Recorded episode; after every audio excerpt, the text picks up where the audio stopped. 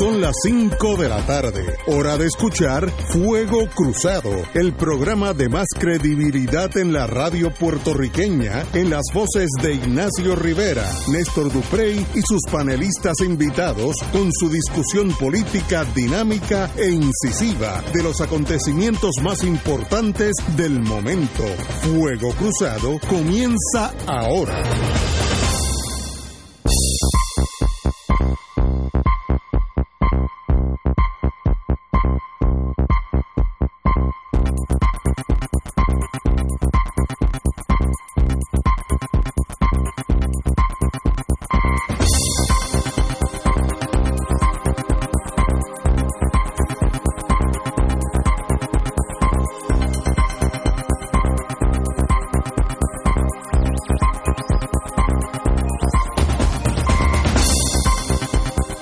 Amigos y amigas, qué bueno que hoy es lunes 15 de abril. Antes que todo, quiero decir que hace 23 años Fuego Cruzado comenzó un día como hoy.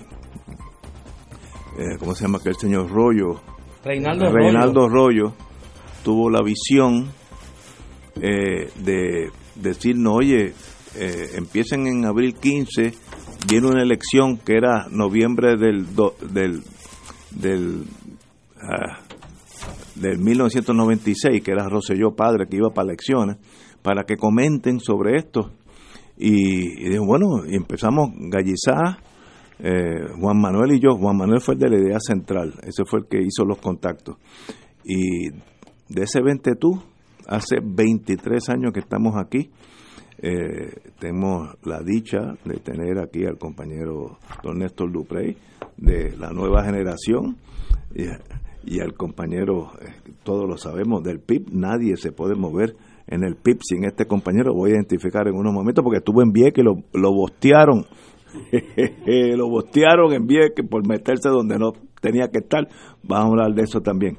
Eh, pero un privilegio para, para mí decir que hace 23 años empezamos un experimento y hasta el día de hoy ha funcionado, así que esperemos que continúe eh, por ese sendero de la vida sin grandes eh, si- sin grandes eh, momentos críticos ni proteger un partido sobre el otro. Fernando Martín, usted que usted que siempre estuvo en el PIB de todos estos años, de- mirándonos tal vez de la barrera, ahora está dentro de la barrera. ¿Qué usted quiere decir Bueno, sobre por lo menos lo que se puede observar los lunes. Por los otros días de la semana yo no me responsabilizo. Pero los lunes estoy pendiente. Qué bueno, compañero, usted quiere Saludos. Buenas tardes. Les habla Alan Corales. Qué bien. eh, capo de Tutti Capi, para eh, aquellos que son de Brooklyn, sí, entienden. Ahí estamos, pero de parte de todo el personal de las emisoras, de parte de Su Excelencia Reverendísima Monseñor Octavio González Nieves, arzobispo metropolitano de San Juan, mis felicitaciones y que esos próximos 23 que vienen en camino sigan estando ahí eh, llenos de salud para cada uno de sus integrantes. Los que han estado con nosotros en el pasado estuvieron con nosotros, pues que Papito Dios los tenga en la gloria. Y a ustedes, nuestros amigos, que día a día siguen este excelente programa, pues continúen disfrutando de muchos años más de Fuego Cruzado. Así que felicitaciones a todos los componentes, al PRO, eh, a, Martín y a todos los que de una manera, el compañero eh, Néstor Duprey y al captain, al gran Ignacio. Capitán de navío. Eso así. así que felicidades. Privilegio para Quería nosotros. tomar esos segunditos. Y de parte de todos los que laboran en la cadena, porque allá Aquí, en PAB, sí. los muchachos de, de Radio Cumbre. Willy aquí en los este, controles. El, el Willy, que ese es el que Sí. controla la nave aquí de 5 a 7 de la noche. Eh, pero los diferentes este, compañeros que están en la cadena, Ponce, Todos son. Guado, Mayagüez, Utuado, Manatí, toda la gente que está de una manera eh, conectada para escuchar el programa todos los días. Así que de parte de todos ellos, felicidades compañeros. De verdad que un privilegio y haber estado en esta, estar en esta estación ha sido, de verdad, para mí, aquellos que se llamaban incrédulos, una bonita, muy bonita experiencia. Así que, qué alegre que estamos aquí. Así que continuamos con Fuego Cruzado. Vamos a empezar con las cosas negativas, porque vamos a terminar siempre con algo positivo, pero la Catedral de Notre Dame en Francia, en París, eh, tiene lo que dice la prensa, AMP, Catastrophic Fire continúa en eh, la Catedral de Notre Dame, un símbolo de la Edad Media, eh, y continúa, se ha caído una de las torres principales. Eh, los, los bomberos, firefighters, no, no han podido salvar la estructura hasta el presente. La colapsó, la, dice Spire and Spire una de las torres, en inglés, me imagino, and spread, una de las rectangular, de las torres rectangulares. Eh, un oficial de los bomberos dice que la wooden frame, la estructura de madera, eh, con toda posibilidad se caerá totalmente. Así que es una catástrofe histórica de rango mayor. Yo creo que es uno de los símbolos de lo que es Francia, lo que es París, lo que es la cultura francesa, la religión católica, todo eso en Francia está en esta catedral eh, y sencillamente pues ah, el destino nos jugó una mala jugada en este momento, así que esperemos siempre hay un mañana, así que no, pero este es el al momento de hoy, hoy, ahora mismo, todavía siguen peleando, eh, combatiendo los bomberos eh, de, en francés se llama pompiers, de, los bomberos, pompiers, eh, están jugándose la vida allí para salvar la catedral de Notre Dame. ¿Verdad? Sinceramente, uno de los momentos más tristes hace muchos años por lo que significa al mundo civilizado. Néstor. La Catedral de Notre Dame no es solo un símbolo de Francia, es un símbolo de lo que representa la cultura europea, es una estructura de más de 800 años, tardó más de un siglo su construcción, comenzó en 1163 y terminó en 1345.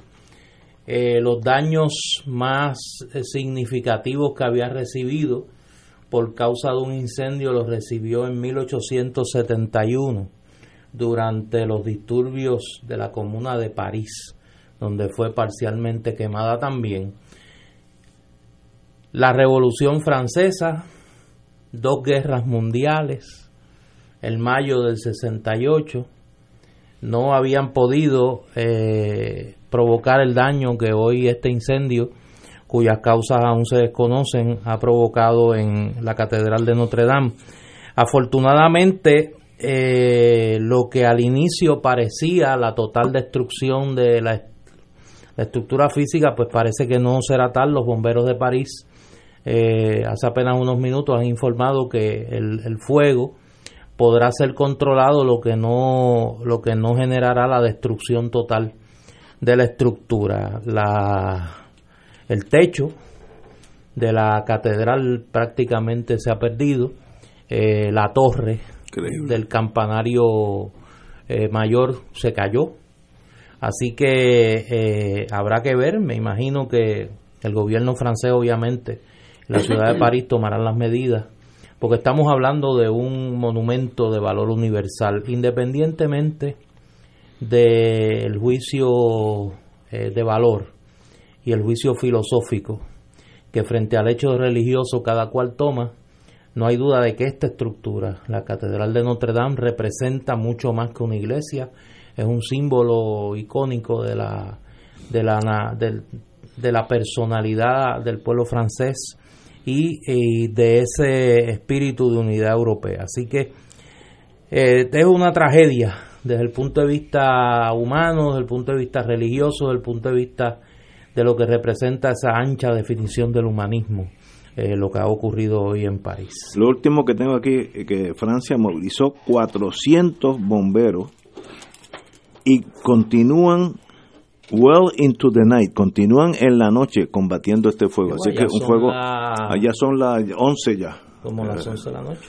Compañero, don Fernando Martín. Bueno, yo como soy un optimista en esto como en todo, primero estoy seguro, Néstor, que aún antes de 1871 tiene que haber habido múltiples episodios de fuego en, en, la catedral, porque eran endémicos en las catedrales europeas, donde el más, el más reciente Exacto. fue el de la Comuna de París. Incluso en, ciudad, en Europa no era nada de raro que cada varios cientos de años ocurriera que alguna ciudad completa se quemara. todo era, base de velas y de antorchas. Eh, claro está, la piedra no se quema, estas son eh, la, la, estructura fundamental de la catedral es en piedra.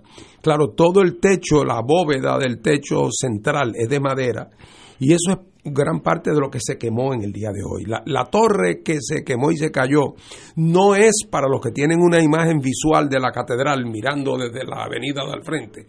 No son las dos grandes torres rectangulares. No, Es una torre mucho más, la palabra en inglés es spire, no sé cómo se dice en, en, español, que realmente es una, una torre finita. Eh, y tengo la impresión de que no debe ser difícil eh, reponerla con una, con una copia idéntica. Eh, cualquiera que haya viajado a Europa, particularmente en estos últimos 30 años, que ha visto los espectaculares trabajos de reconstrucción que se han hecho en ciudades europeas que fueron devastadas por los bombardeos de la Segunda Guerra Mundial y que hoy uno va a algunos sitios en Polonia y en Alemania y le enseñan a uno la foto de las 10 cuadras alrededor de uno, como quedaron en el 45. Ahora, esa gente, por su historia y por su disciplina y por su cultura, ahí había copia en archivos subterráneos de todo, con los planos exactos a la medida y por lo tanto el trabajo de reconstrucción va a ser así. Curiosamente, me escribe alguien que sabe, la torre aguja. La torre aguja. Aguja, así es. Pues eh, eh, como cuestión de hecho, la ironía de las especulaciones que se han hecho en las últimas horas de las posibles causas del incendio, una de las especulaciones ha sido que, que lo que se encendió inicialmente fueron unos, unos productos químicos que tenían en los andamios porque estaban arreglando estaban los reparación correcto. Porque como cuestión de hecho, yo eh, hace apenas unos días leía yo un artículo de, de, las necesidades económicas que había para, un, para una reparación mayor de la catedral que había que hacer en los próximos 10 años y se estimaba su costo en más de 200 millones de dólares porque se pensaba que si esa reparación no se hacía podían colapsar las paredes de la, o sea que estaba en agenda un trabajo de remodelación mayor de la ya, por ejemplo, muchas de las estatuas de arriba las habían bajado porque las están arreglando, pintando, lijando. Así es que eh, no es que, por lo tanto, ha, pasado algo muy importante, pero lo que quiero decir es que, que, no es totalmente irreparable, que esto es en un continente donde la capacidad de enfrentar, eh, reponer estas pérdidas, hay una tradición de eso eh, muy grande y, y, que aparentemente por lo que ahora nos lee Néstor, pues parece que, que, lo peor ha pasado. Eh, así es que así es que ya veremos. Eh, pero en todo caso, la única buena noticia para la catedral es que el futuro incierto de su restauración acaba de ser decidido a su favor.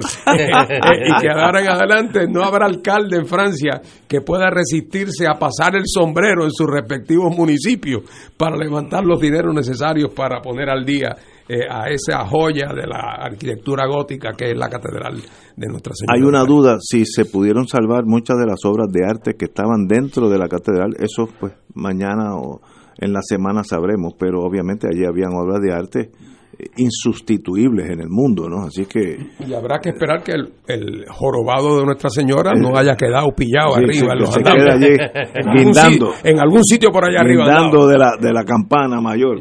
Señores, tenemos que ir a una pausa y continuamos 20 años de Vieque. Vamos para Vieque. Fuego Cruzado está contigo en todo Puerto Rico. Y ahora continúa Fuego Cruzado.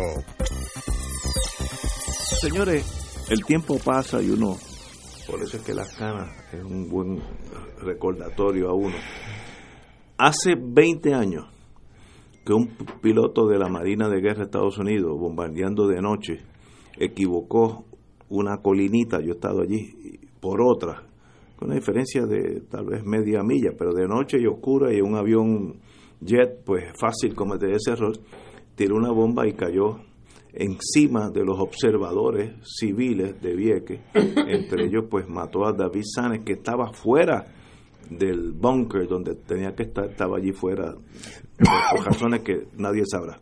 Eh, y pues murió, y eso detonó una protesta masiva más allá de la muerte de este señor Sanes, a quien todos compadecemos porque obviamente es una tragedia, pero era el cúmulo, yo creo que décadas de un comportamiento algo imperialista del Navy sobre Vieques, esta isla es nuestra, nosotros hacemos aquí lo que queramos, cuando los marinos salen a, ellos le llaman EC2, Isabel II, en inglés EC2, eh, pues borrachos y jóvenes y se daban un palo de más, era un problema.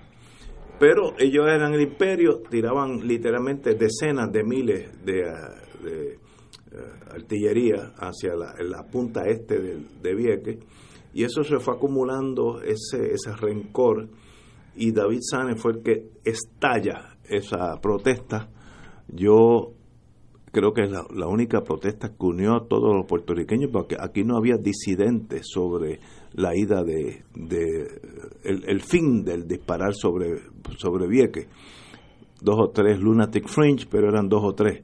El pueblo entero estaba a favor, brincamos las líneas, las tribus partidistas, eh, en la manifestación aquella que yo tuve el privilegio de caminarla todo el tramo con Carlos Gallizá vi compañeros míos que reconozco que siguen siendo estadistas, pero estaban allí. Así que fue un, evento que yo creo que culminó con que Puerto Rico pasara lo que muy rara, rara vez sucede, que se une el pueblo en una misma dirección, y una vez que se une el pueblo en una dirección, la que sea, es casi imparable. Eh, y eso pues, de eso hace nada menos que 20 años. Luego vino, bajo el Partido Independentista Puertorriqueño, y aquí me va a corregir Fernando Martín porque fue parte de ese movimiento, la ocupación del campo de tiro, casi por un año, donde estuvo eh, Rubén Berrío. Eh, yo tuve el privilegio de irlo a visitar. Once meses y medio. casi dos, exacto. Eh, nosotros fuimos allá, a una esquina calurosa al extremo, era una cosa como estar en el desierto del Sahara lo que yo vi aquella mañana que estuve allí, un, grupo de amigos que fuimos a verlo, llevarle algunas provisiones, etcétera, y de verdad que de ahí en adelante los hechos eh, corrieron de una forma casi inesperada. La Marina no solamente se fue de Vieques, sino que prontamente también se fue de Rupert Road. Eh, hubo unos, unos amigos independentistas que pagaron con estar en cárcel un tiempo, entre ellos aquí el compañero, eh, Rubén Berrío, algunos estadistas también fueron presos, otros populares. Fue una cosa como de pueblo puertorriqueños contra el Navy y eso yo creo que lo hemos visto bien poco en la historia de este país, pero un evento que transformó, yo creo, el, el episodio de, de la presencia naval de los Estados Unidos en el Caribe. Pero como tuvimos, tenemos la ventaja que tener uno de los muchachos que sí estuvo allí, presente todos los eventos, eh, fue apresado, fue arrestado, fue llevado a la cárcel, etcétera, etcétera. Vamos a hablar no solamente de ese evento, sino vamos a la historia de qué representaba Vieques, por dónde, qué sucedió y hacia dónde vamos. Fernando Martín. Bueno, en primer lugar, Ignacio, yo creo que es importante recordar que, que el tema de Vieques era uno que había sido problemático antes, ¿verdad? Eh, había sido problemático, de más está decir, para los viequenses que el primer problema empezó siendo que desplazaron de Vieques a una buena parte de la población cuando las expropiaciones de la Marina desde el año 40, de 39 eh, al 43, es, en esas expropiaciones, la, de las 33 mil cuerdas que tiene Vieques, la Marina expropió 24 mil de ellas y expropiarlas quiere decir que sacaron a todas aquellas personas que vivían en esas 24 de las 33 eh, mil cuerdas de vía que los sacaron de allí eh, y, muchos se, pues se tuvieron que ir, unos a la isla grande, otros fueron a tener a la isla eh, de Santa Cruz, que son la, el, el, núcleo de la población puertorriqueña grande que hoy hay en la isla de Santa Cruz, pues muchos de ellos eran familias que fueron desplazadas, desplazadas de Vieques. Así es que eso representó realmente un, golpe muy rudo a la, comunidad de, Vieques o a Vieques como pueblo como comunidad y ahí comenzó un periodo donde la Marina hizo lo que le dio eh, gusto y gana y cometieron abusos de todas clases eh, y, y, no tuvieron nunca ni siquiera las consideraciones que uno hubiera pensado que su propio interés le debería llevar a haber tenido con el pueblo de Vieques. Yo a veces he dicho, caramba, qué, qué cosa increíble que la Marina, siendo la Marina más poderosa del mundo, nunca hubiera montado un buen sistema de transporte marítimo para los viequenses. Piensa uno que se hubiera ganado la buena voluntad de muchos viequenses, pero la razón por la cual no lo hizo, hombre, no es porque no pudiera, pudo haberlo hecho de un día para otro si hubiera querido. Es porque se hubiera hecho de Vieques un sitio atractivo para ir y visitar y el deseo de la Marina es que Vieques siempre fuera un sitio subdesarrollado, porque mientras Vieques, si Vieques se desarrollaba, empezaba a chocar con las verjas de la Marina y a ser un sitio problemático. Así es que la Marina vio con ciencia y paciencia cómo que se iba secando eh, como, una, como una hoja, ¿verdad? Eh, y ese abuso en Vieques eh, siempre fue de especial preocupación, más allá de para los viequenses, para el independentismo puertorriqueño, por, el simbolismo tan poderoso que suponía la ocupación física de, tres cuartas partes de la isla de la isla de Vieques. Como cuestión, de hecho, por ejemplo, la primera, eh, una de las primeras visitas que hace Albizu cuando sale de la cárcel, cuando llega a Puerto Rico después de la cárcel federal en el 47, una de sus primeras visitas eh, es precisamente a Vieques.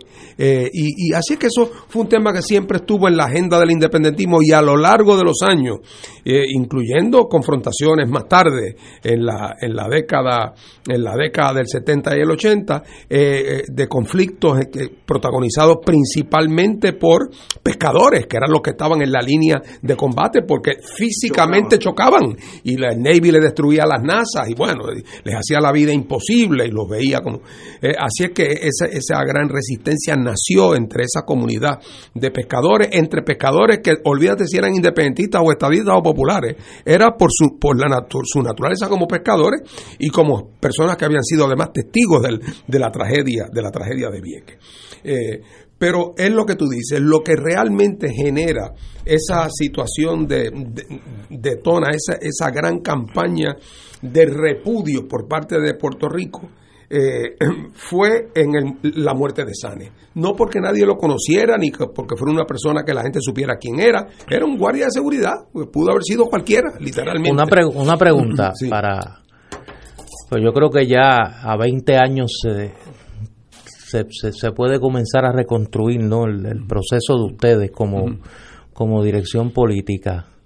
¿Tú recuerdas esas primeras horas y esos primeros días en términos de, de la dirección del PIB en cuanto a la decisión de hacer desobediencia civil en Vieques. esa decisión se tomó, yo te diría que en la en los, próximos, en los próximos días. Lo de Vieques, la, la muerte de Sane fue un 19 de abril, eh, Eso yo creo que fue un martes, un miércoles. y nosotros, la, la, entrada de nosotros había que, que requirió, porque hubo que planificar muchas cosas, eh, la entrada de nosotros había que fue, yo creo que el día antes del Día de la Madre, en mayo. Eh, y, fue un sábado. Yo recuerdo que la entrada del es posible. La entrada de Rubén había que fue un sábado. De hecho, yo me entero de la del accidente de del, de Sane. en este programa, hablando de la historia de Fuego Cruzado, escuchando Fuego Cruzado, que estaba, mi mejor recuerdo es que estaba en WKQ. Mm. Era la época que estaba en WKQ. Eh, escuchando WKQ, me entero que hubo un incidente, alguien llamó eh, de que había habido un incidente en el puesto de operación de pues en el caso en el caso de nosotros tienes que acordarte eh, Néstor y Ignacio que tiene además de su mejor recuerdo porque es mayor de que nosotros teníamos en nuestro es bueno que lo puntualice en, sí, en nuestro en nuestro historial institucional nosotros teníamos el episodio de Culebra donde Rubén había estado en la playa y donde Rubén había sido arrestado con lo que se metieron en el campo de tiro que llevó eh, al, al, cierre de las operaciones eh, de tiro en, en, Culebra, en Culebra también en su día. Sí, pero no es lo mismo tú, un joven dirigente político, impetuoso, eh, estrenándose prácticamente como líder político, eh, hacer desobediencia civil cuando tú estás eh, físicamente en buena condición. Yo no sé, Néstor, si quizás en parte por eso mismo Rubén nunca tuvo ninguna duda. Rubén nunca tuvo ninguna duda de que había que hacerlo y que él tenía que estar. O sea, que eso era una tarea que no se podía delegar eh, y, que, y que tenía él que hacerlo. Eh, eh, pienso yo, no porque me lo haya dicho, pero pienso yo que él habrá, se le habrá cruzado por la mente. No me faltaba que alguien dijera que cuando yo tenía 25 años me atrevía y ahora que tengo 60 no me atrevo, o, algo así. pero, pero la realidad es que él en eso no tuvo nunca, no tuvo nunca duda. De lo que sí teníamos duda era de cómo los Estados Unidos iban a manejar el asunto. Porque acuérdate que la gente se olvida, lo de Culebra se cuenta más bien en horas que en días. Sí. ¿Eh? Porque, claro, no es lo mismo, la historia, no es lo mismo Clinton que Nixon. Oh, no es lo mismo. Entonces, ahí Clinton tuvo un titubeo. Clinton tuvo un titubeo. Si llega a haber sido un Nixon de esta vida, al otro día de la incursión, al otro día, nos vemos rodeados y nos llevan y nos agarran por los cuernos la barriga y nos sacan de allí y se buscan la manera de desincentivarlo de una manera dramática. Pero hay un titubeo eh, de Clinton, eh, producto yo creo que de muchas cosas, probablemente de un instinto político, eh, de que no quería aparecer habiendo una muerte por el medio, habiendo una muerte por el medio, no quería parecer insensible a ciertos temas. Otra cosa curiosa, que es parte de este rompecabezas, aunque a mucha gente no le guste, el gobernador de Puerto Rico, Pedro Rosselló, por razones que todavía a mí no me son enteramente claras. La noticia de Sanes es un día a las cinco y pico de la tarde. Sí.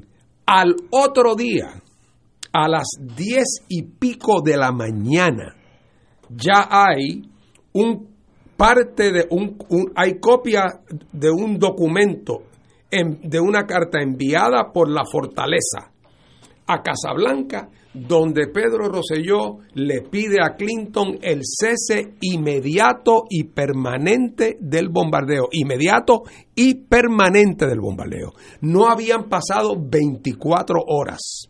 No hubo titubeo ahí. No hubo titubeo, salvo que lo que sí hubo fue una enorme sorpresa, porque eso era algo, por ejemplo, inconcebible que un gobierno popular hubiera asumido una actitud de ese tipo de beligerancia, imposible. Así que yo creo que, entre otras cosas, muchos estadistas en Puerto Rico se quedarían con la boca abierta. Eso, ¿cuánto de eso responde a la relación que ya Rosselló tenía con, eh, con Clinton? Yo no lo conozco. Eh, yo no sé eh, porque después de todo, eh, eh, claro, ya había, había pasado mucho tiempo, ellos tenían una relación buena. Clinton y yo no sé hasta qué punto una de las razones que lleva a Clinton al titubeo de no meter allí la tropa para sacar la gente tiene que ver con su condicionamiento a su, de su relación con Rosselló, cuando él sabe que Rosselló está en récord público oponiéndose tanto al, eh, al, bombardeo y exigiendo su cese inmediato. Sea por la razón que fuere, y, y, no por eso lo digo, es importante identificarla en su momento, pero sea por la razón que fuere, ahí hay un titubeo. Y en ese titubeo, el tiempo entonces de momento empieza a jugar a favor de los que están en la resistencia, de los que estamos en la resistencia. ¿Por qué? Porque la pregunta es si no nos arrestaron ayer, porque va a ser mañana. Y si no nos arrestan mañana, porque va a ser la semana que viene. Entonces ahí para salir del hoyo, Clinton elabora la teoría de que él va a dar un compás de espera, una moratoria en lo que se hace la consabida investigación y se averiguan las causas. Y ya tú sabes lo que eso quiere decir. Eso no dejaba de ser una especie de, una especie de luz verde Claro. Eh, que aprovecharon también otros grupos para entonces hacer sus incursiones y estuvieron aquí y estuvieron allá y estuvieron uno y estuvieron otro. Pero campamento así permanente de la, durante el tiempo que teníamos nosotros y que cuidamos muy celosamente. Eh, y, y, y, que no era tan fácil tampoco, porque teníamos que sustituir toda la semana, venía un grupo nuevo. Por ejemplo, pues esta semana le toca al comité de Morovi pues en, la lancha venían traídos por los pescadores los 12 de esta semana, y siempre Rubén quería 12 personas allí. Venían los 12 de Morovi. Y eso tenían que incluir a uno que cocinara, que supiera cocinar para mucho, eh, con lo que hubiera. Eh, y, y, y, la, y ya la próxima semana venía el bote, los de Morovi se iban y venían los de Aguadilla. Yo no sabía eso. Sí, y así lo hicimos por 11 meses y medio. Wow. 11 meses y medio. Todo el mundo voluntario, todo el mundo jugándosela para ir preso. Bueno, como cuestión de hecho, cuando empezaron los arrestos, nadie del PIB ni pagó fianza, ni luego cuando se le impusieron multas, pagó multas. ¿Cuántos pipiolos fueron presos? Yo creo que cerca de mil. ¿Cuánto? Cerca de mil. ¿Mil? Sí, porque acuérdate que después de los episodios iniciales, entonces cuando nos metieron a nosotros presos, ya después de eso que las maniobras vuelven y continúan, nosotros cada vez que había maniobra, entraba un grupo. Y ahí entró un grupo que dirigió María de Lourdes, que era un grupo. Ahí, el día que estábamos, que estaba Rubén en Casablanca con Sila y, y ¿cómo se llama? Y Roselló viendo a Clinton. A la entrada de Casablanca, Rubén recién operado de su cáncer. y habiendo salido del tribunal, Rubén le informa a Clinton que en ese momento, mientras están allí ellos hablando, hay un grupo entrando que estaba dirigiendo yo, que entramos 260 y todos fuimos presos. Wow. Y nadie pagó fianza, no solamente, no solamente no pagó fianza, sino que cuando nos impusieron multa, yo, bueno, en el caso mío y de nosotros, no pagamos multa. Y a mí por dos años me estuvieron buscando para tratar de cobrarme la multa y yo rehusé siempre pagarla. Eh, la pausa está encima. Yo cuando, cuando regresemos quiero que hablemos de dos temas en cuanto a esa participación. Número uno, la interacción con el gobierno federal, más allá de, este incidente con Clinton. Y segundo, la, la coincidencia en el tiempo de esa actividad de desobediencia civil y la enfermedad de Rubén Berrío que yo creo que es un elemento importante. Pero vamos a la pausa. Vamos a una pausa y regresamos con Fuego Cruzado. Fuego Cruzado está contigo en todo Puerto Rico.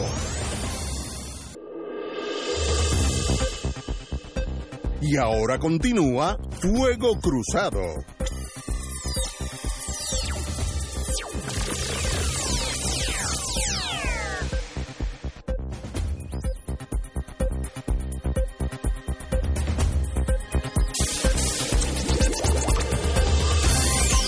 Regresamos amigos y amigos, estamos recounting, rememorando 20 años de la salida de la Marina en Vieques, no solamente ese hecho eso histórico, luego de Vieques viene Ceiba, etcétera, etcétera, sino los el factor humano, las cosas que pasaron allí para que todo eso sucediera. Y en eso el Partido Independentista puertorriqueño fue el factor primario en todo ese evento, ya que puso su pellejo ante el sol para que pasara lo que pasara. Eh, pudo haber pasado muchísimas cosas, muchas peores, pero lo que sucedió al final de, esa jornada fue la salida de la Marina de Vieques. interesantísimo. Compañero Martín, como usted estuvo allí, mm. no quiero interrumpirlo en el tracto histórico. Déjame, perdóname, antes, antes que digas algo, Néstor, yo quiero aclararle cuando tú dices que nosotros jugamos un rol, un rol primario, yo sería el último en subestimar la importancia de nuestro rol, pero hubo mucha otra gente que también jugó, o sea, el, el, rol que jugaron las iglesias, ayudando a consolidar esa opinión en todo Puerto Rico, porque ahí estaban las iglesias todas en la misma onda, el hecho crítico de que un gobernador estadista, estuviera en récord exigiendo la salida de la Marina de Vieques. también permitía una sensación de unidad nacional y de, y de una cosa que era más importante que nuestras diferencias. Y eso es una aportación de otros independentistas que no eran del PIB, que a su manera también contribuyeron, algunos de los cuales también por su, acabaron yendo presos. O sea que, que, algunos, algunos dirigentes populares que también jugaron su papel. Claro, yo me atrevo a decir, porque si no sería un hipócrita, que yo creo que nuestro rol fue decisivo porque por la constancia, por lo constante, por, por lo denso, por la, por la cantidad de esfuerzo que se invirtió a lo largo del tiempo, por la persistencia a través de las distintas etapas del tema, eh, del tema de Vieques, por el papel en los tribunales, pero, pero fue una verdadera gesta colectiva, como, como, como se señala con toda razón.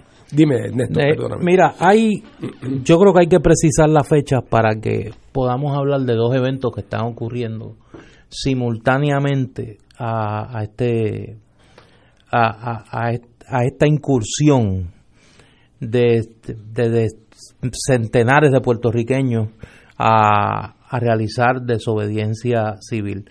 Rubén Berrío entra y el primer grupo del Partido Independentista a la zona de, tiro de la Marina en Vieques el 8 de mayo. Correcto. Eh, unos días eh, luego de los incidentes. Estuvo ahí 362 días de forma ininterrumpida. Eh, seis meses en una caseta de campaña. Yo recuerdo en aquella época que había toda una broma con su toque de cinismo y de eh, y de también de mezquindad, hay que decirlo, de que Rubén Berrío no estaba realmente en una en una caseta de campaña que iba que iba a una, a una lancha que había en la orilla de la playa, que allá tenía sus festines comiendo langosta y todas esas cosas. Había gente que decía, no, es que él se va después para Fajardo.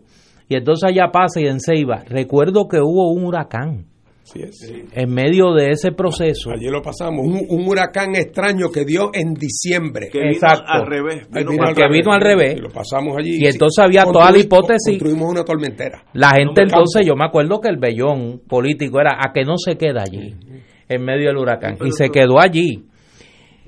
De hecho, algo que muy poca gente sabe eh, y que yo pues, por de esas cosas que me pasan a mí, he tenido el privilegio y la confianza de poder conversar varias horas con Rubén Berríos Martínez. Tuve la, dicha de entrevistarlo junto al, estudiante doctoral José Sánchez Jorge, mi ayudante de investigación para un proyecto que verá la luz prontamente. Eh, y hablamos de todo, y hablamos de, del tema de Vieques. Y Rubén me contaba algo que pues va a estar ahí y que yo no creo que se sepa. Y es que Rubén fue operado en medio de su eh, de su de, su actividad de desobediencia civil en Vieques. La Marina de Guerra de Estados Unidos, por medio de uno de sus oficiales, visitó el campamento y le ofreció a Rubén Berríos la posibilidad de sacarlo del campamento, llevarlo a un hospital para que fuera operado y Rubén Berríos se negó y fue operado allí. Eh, de la condición que luego se le hizo la biopsia correspondiente y es la la condición que luego se diagnostica, eh, se diagnostica como cáncer. En ese periodo están ocurriendo dos procesos. Número uno, en los Estados Unidos se había nombrado el primer comité interagencial sobre Puerto Rico, que ahí es que está la reunión que tú señalas, eh, Fernando, donde Rubén Berríos va a Casa Blanca, se reúne con el presidente Clinton y se produce una ola de arresto eh, de líderes del PIB allí en Vieques. Pero previo a eso, Rubén Berríos había comparecido unas vistas. En uno, en uno de esos arrestos, Rubén Berríos comparece unas vistas a la Cámara de Representantes Federalistas y cuando salga de aquí, me voy a hacer desobediencia, desobediencia civil, ¿no? Eh, esa interacción que se da con el gobierno de Estados Unidos, tanto la rama ejecutiva como la rama legislativa, en medio de ese proceso. Bueno, mira, e, esto es una cosa interesante porque la realidad fue evolucionando a través del tiempo. Si cogemos ese periodo de cuatro meses, desde el momento de la muerte de Sane hasta el momento donde ya se hace final y firme la determinación de irse de la Marina, que son procesos de cuatro años, ahí hubo eh, alzas y bajas en cuanto a la actitud de los Estados Unidos. ¿Por qué? Porque al cabo del tiempo, del año, antes de que se cumpliera el año de nosotros estar allí, antes que se acabara la moratoria que había eh, ordenado el presidente eh, eh, Clinton, antes de eso se fue desatando dentro de los altos mandos de la Marina un debate sobre si realmente era cierto, como siempre ellos decían, que la, que, que, la, base de entrenamiento en Vieques y Rubel Road eran la joya de la corona, que sin eso estaba en peligro la seguridad de Occidente, que la quinta flota no iba a poder entrenarse, que iban a estar a merced de los rusos, que, que, era, que era imposible cuestionar. Esa posición, que era la posición desde el inicio, y cuando se planteó, yo no tengo duda de que era creída con firmeza. Eh, con el tiempo, el año ese de maniobras que no pudieron hacer en Vieques, que las empezaron a hacer en otros sitios, empezaron a surgir dentro de la Marina otros constituencies, como se dice en buen castellano, de personas que veían como una oportunidad el que la Marina cambiara sus métodos de entrenamiento, que fueran a otros lugares, que se liberaran de una base que después de todo era un vestigio de la Segunda Guerra Mundial, como es la base de, de Rubel Rhodes, y que pasaran a otra forma de modernización. Eh, de tal manera que mientras nosotros estábamos esperando que en cualquier momento pudiera llegar eh, el, el, desahucio de nosotros allí y la determinación de la Marina de entonces empezar a, a, bregar con mano dura, resultó que dentro de la Marina lo que había era abierto un gran debate sobre la utilidad estratégica de Vieques, que no era otra cosa que un debate en el fondo sobre la utilidad estratégica de Puerto Rico. Y para nosotros, como independentistas, que partimos de la premisa, que no creo que sea fácil cuestionarla, de que la razón fundamental por la cual los Estados Unidos permanecen en Puerto Rico en el 98 y no se fueron después es por el valor estratégico y geopolítico de Puerto Rico. Si nosotros hubiéramos quedado en vez de donde estamos, por allá, por donde queda Tobago, al lado de Trinidad, se hubieran ido en 1904, no se hubieran quedado. Eh, nosotros fuimos víctimas y hemos sido siempre, y si bajo España éramos la, la llave de las Indias, como decía el rey, pues para Estados Unidos, como decía Rubel, Puerto Rico es eh, nuestro, nuestro, nuestro aircraft carrier fijo en el Caribe. Eh, eh, así es que ese debate significó que, que, los Estados Unidos tenían una posición ambigua con respecto al tema. Estoy incluso seguro que alguna gente dentro de la Marina, en los intersticios, veían hasta con buenos ojos la idea de que los desobedientes forzaran el argumento de ellos para que hubiese que tomar una decisión y que la decisión fuera salida. Eh, claro, como había otros que estaban en la posición absolutamente, absolutamente contraria. Eh, y además la ambivalencia del presidente eh, que incluso llegó a proponer, ¿te acuerdas? Aquellos plebiscitos, porque a Clinton le torturaba el hecho de que todo esto ocurriera sin que hubiera mediado nunca un consentimiento. Un consentimiento. Parece que eh, él, no se tragó la teoría del consentimiento genérico. Del consentimiento genérico. Así es que eso lo incomodaba, lo preocupaba, y él pensaba que se podía salvar el asunto por esa vía. Así es que nosotros, y cuando llegó el momento de los arrestos, eh, y empiezan los tribunales y los fiscales, eh, los responsables de esa sentencia muchas veces acabaron siendo más jueces pitiyanquis aquí que jugaron el papel de más de más papistas que el Papa. Héctor Lafite, para mencionar uno. increíble, eh, Héctor Lafite. Eh, yo me di el gusto de poder decirle en sala, o sea, de poder decirle, francamente, que, que su su, su ignorancia y su insensibilidad eh, moral estaba superada tan solo por su ignorancia jurídica. Eh, o sea, pero jugaron el papel de correveidiles, más papistas que el Papa. Eh, porque además que el problema es que técnicamente los delitos eran delitos menos graves. Te pregunto, Fernando, en un momento dado, yo he escuchado la, la especulación histórica. Mm de que el gobernador Pedro Rosselló en un momento dado pensó y llegó a hacer los arreglos para unirse a Rubén Berrío en actos de desobediencia civil. Bueno, eso a mí no me consta. A mí no me consta eh, y, así que en cuanto a mi concierne, yo no te puedo decir que eso es así. Ahora, si tú me preguntas a mí si yo pienso que eso puede haber sido una opción que él cultivó en el caso de que se dieran tales y más cuales circunstancias, no tengo duda. Yo no tengo duda tampoco. Pedro Rosselló tiene muchos defectos, yo soy primero que se lo reconozco, eh, pero es una persona valiente. No, no, y yo creo que la historia le reconocerá, yo por lo menos espero que así lo haga, el papel que jugó en ese momento determinante para Puerto Rico. Logró una salida diluida de la Marina de Guerra de Estados Unidos de la isla de Vieques, lo, lo, lo comunicó y mantuvo canales de diálogo con la oposición política en Puerto Rico.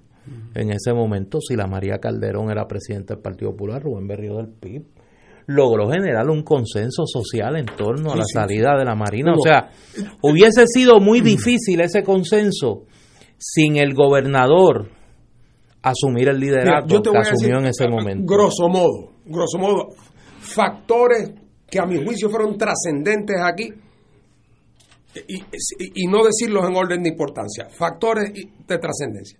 La actitud del gobernador. Sí. Número dos. La vista, la vista del Senado, el don Pucheta en Ofe, eso, es una, eso es una manifestación. Una manifestación de la actitud del gobernador. El rol de la desobediencia civil y particularmente, creo yo, la presencia continua del PIB, no solamente la presencia física durante los 11 meses, es en los meses posteriores cuando se reanudaron la, las, las, maniobras, que empezamos entonces a entrar nosotros cada vez que había eh, maniobras. Inclusive luego de las elecciones del 2000, porque hay que recordar también que mucha gente decía, esto es Rubén Berrío, en una estrategia para que en las elecciones del 2000 el PIB recoja todos estos frutos electoralmente. Y hay que recordar que el juicio principal contra Rubén es en el 2001. Así es. En después las elecciones. Para acabar la lista. En tercer lugar, la actitud de cuando menos ambivalencia de parte de, de parte de, del, presidente Clinton que si hubiera optado por la línea dura se acaba la fiesta y número cuatro hacia el final del proceso la toma de conciencia de la Marina de que si no les costara nada se quedaban, pero si es al precio de, un, de una situación embarazosa política que no va a tener fin, que entonces para eso mejor nos vamos. Eh, esa, esos cuatro elementos, sin, sin uno de esos cuatro, el asunto no hubiera caminado. Yo quiero traer un quinto elemento, pero tenemos que una pausa y regresamos con Fuego Cruzado. Esto es Fuego Cruzado por Radio Paz 810 AM. Y ahora continúa Fuego Cruzado.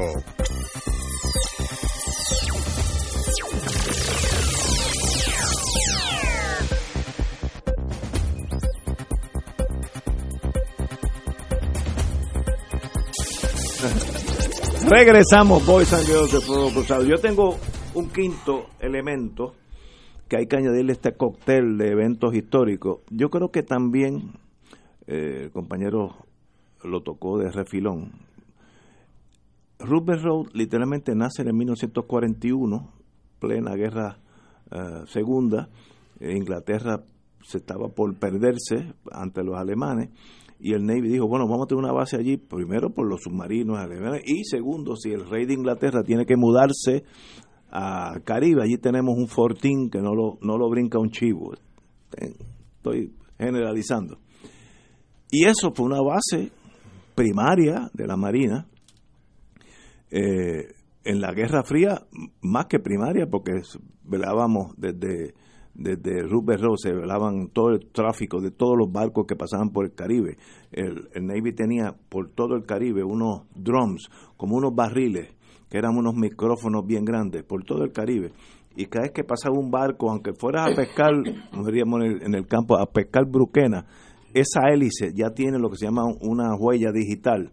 Y mira, está ahí va Chencho de nuevo a pescar bruquena, etcétera. Submarino Kursk, ah, mira, el ruso va para Cienfuegos, Cuba. Eso pasaba, era ah, esencial. Luego viene la tecnología y hace que eso todo se puede hacer desde satélite.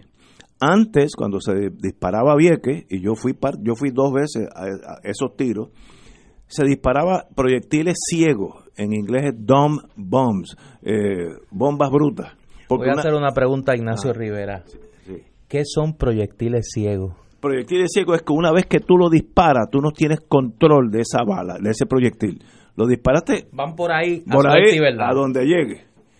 Hoy, literalmente tú puedes tirar, vamos, a decir que Estados Unidos quiere, se empeña eliminar a, a, mí, aquí en Fuego Cruzado.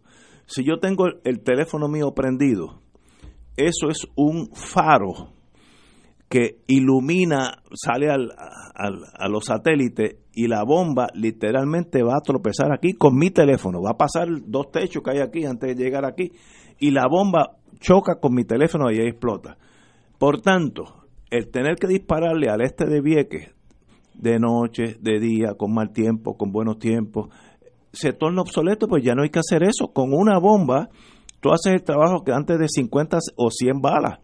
Así que también hubo algo de obsolescencia, de la necesidad de tener esa base de tiro. Es un factor. Si ustedes, pipiolos, no se hubieran metido allí, pues miren, se quedan con la base porque era lo más bonita. Y yo estuve en Cape Hatteras, en, en Carolina del Norte. Ahí hay una corriente que viene del mar del norte, el Atlántico, North Atlantic, y choca con el Caribe, con la corriente del Caribe, del Golfo, perdón, que está subiendo. Y ahí hay un mal tiempo. Mire, en verano es mal tiempo y en invierno no lo brinca un chivo estar a bordo de un barco en Cape Hatteras, que es Carolina del Norte, Carolina del Sur, por ahí, es una cosa espantosa. Y esos almirantes, que son seres humanos, decían, oye, enero, el segundo lunes de enero, vamos para Vieques, se hospedaban en la base Rupert Rock, que era una base de primera clase, el mar era precioso, la temperatura cuando hacía frío, hacía 75, imagínate, eh, era un paraíso, pero uso militar, ya perdió el valor. Por tanto, en realidad la Marina no perdió las joyas de la corona, porque la corona ahora es electrónica, no, no es balística.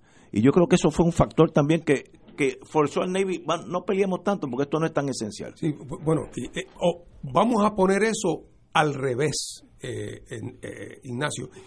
Imaginémonos por un momento que cuando el, Navy se confronta con la desobediencia civil y se confronta con el repudio del pueblo y de los religiosos y de los mismos estadistas que independentistas, con, los viequenses y los pescadores, todo el mundo levantado, que en ese momento el, el, Navy se va a hacer su cálculo de cuán importante es esto para nosotros, para saber qué pelea tenemos que dar. Y ese análisis, si ese análisis lo hubieran hecho y hubieran llegado a la conclusión, de que de verdad Vieques era indispensable para el entrenamiento. Lo arrestan, todos ustedes. y, estaríamos en la cárcel, los que estuvimos presos estaríamos en la cárcel todavía. Lo que pasa es que ahí coincidió otra vez, pero y la mala noticia no hubiera sido meramente en el caso mío seguir preso, cosa que no me hubiera gustado, eh, sino que la otra mala noticia es que si hubiéramos sido realmente indispensables, eso nos aseguraba 50 años más de colonialismo en Puerto Rico, porque era la base objetiva, era la confirmación de la base objetiva de la necesidad que tenía Estados Unidos de mantener a Puerto Rico. La verdadera buena noticia de lo de Vieques no es meramente que se fueron de allí, que le quitaron el peso de encima a la población viequense. Otra cosa es que los gobiernos posteriores no hayan hecho nada por Vieques, es un segundo problema. Eh, pero que la buena noticia no es únicamente, la buena noticia es que su ida de Vieques y de Rubel Rock constituye la confirmación irrefutable, irrefutable por definición, de que el fundamento para el colonialismo, si en la medida en que el fundamento para el colonialismo en Puerto Rico fuera el interés geopolítico, militar, estratégico de Estados Unidos en Puerto Rico, ese ya no es el fundamento. Claro, queda todo el entramado que se ha creado durante tantos años de dependencias y codependencias, pero eso no es lo mismo que un interés objetivo material que prevalece sobre todo. Eh, así es que puede uno tener la esperanza. Yo escribí un articulito que decía que cuando Rubén decía hoy Vieques, mañana Puerto Rico, no estaba meramente expresando una esperanza, estaba haciendo una predicción, porque en la medida en que la Marina se iba de Vieques y de, y de Rubel Rose, en su día por las mismas razones se iría del marco más amplio de Puerto Rico porque dejaba de serle útil cuando no le interesa como exacto eh. pues porque lo la, la, porque la, lo que ha dominado en Puerto Rico geopolíticamente hablando es el interés eh, avasallador de los Estados Unidos en su posesión caribeña combinado con un poder económico y militar avasallador eh, también extraordinario. Tenemos que, son las 6 de la tarde, tenemos que ir a una pausa. Pero seguimos con esto. Seguimos con Vieques 20 años después. Fuego Cruzado está contigo en todo Puerto Rico. Y ahora continúa Fuego Cruzado.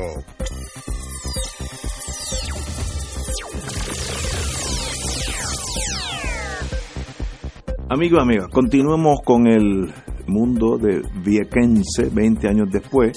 Y como dijo Martín, no estamos hablando si luego los gobiernos hicieron o no hicieron por Vieques, estamos hablando del hecho histórico de la Marina de Guerra de Estados Unidos salir no solamente de Vieques, que ese fue el detonante, sino después, a los meses o menos de un año, de la base de Rupert Road, que era la que daba apoyo al campo de tiro. Así que un dominó tumbó al otro. Pero tenemos que mirar si la tecnología fue tan fue un factor también que, eh, que influyó. Yo estoy seguro si hubieran ustedes hubieran incursionado allí en el día después de Pearl Harbor todavía estarían presos. también el ejército, también Porque la necesidad era imperiosa, no no no había en Estados Unidos se está dando un proceso que había comenzado bajo Bush padre que lo dirigió eh, Donald Rumsfeld, que luego va a ser secretario de defensa bajo Bush hijo, de reorganización de todo el aparato de defensa de los Estados Unidos, donde se planteaba una mayor, un mayor uso de la tecnología en las técnicas de guerra y la obsolescencia de muchas de las tácticas militares norteamericanas, incluyendo el uso de portaaviones y los ejercicios navales aquellos eh, grandioso en términos de la cantidad de, personal y de, y de lo que requería para una movilización de esa naturaleza. Pero luego de la administración de Pedro Rosselló entra, viene un cambio de gobierno en Puerto Rico, entra eh, la administración de Sila María Calderón y el Partido Popular.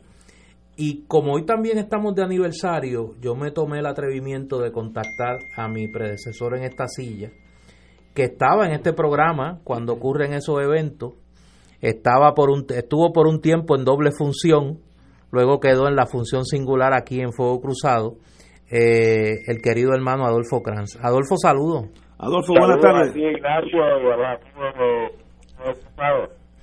Eh, esos días de en Fuego Cruzado, cuando ocurre eh, el, el incidente de Vieques, la muerte de David Sanes, los días posteriores y ya la llegada de, de Sila Calderón a la gobernación y la continuidad que se le da a la política del gobierno de Puerto Rico de exigir la salida de la Marina eh, y el cese de los bombardeos en Vieques. ¿Tu recuerdo de eso?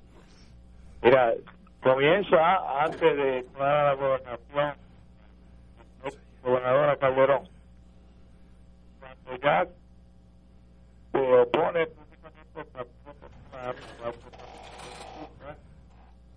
como tú mencionaste, quieren la familia del pueblo.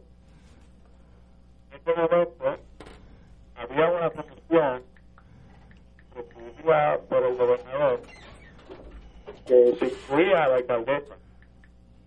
Una esas reuniones, el gobernador llama a la alcaldesa para decirle que tenía una propuesta de la Marina para salir, pero pausadamente. Me piden que yo me comunique, digo algo histórico, y la persona que más cercana tenía para preguntarle esto, una, una Carlos Galliza expliqué, Carlos pareció ser esto para lograr el objetivo con la factura de la ¿Qué ocurrió en de Carlos para el respeto? Se pudo llegar a una conclusión, la historia lo podrá decir, va a ser búsqueda de la verdad, controlado por se tiene entonces la nueva administración de gobierno que contrata a Richard Copeico. Esto figura importante en la salida de la Marina de Culebra. Richard Copeico, graduado de ciencia, un abogado con inteligencia privilegiada. Consigue a un científico portugués que mantenía producto la pintura de Daño que ocasionaban paro de los camiones al crear una interactuar con el agua.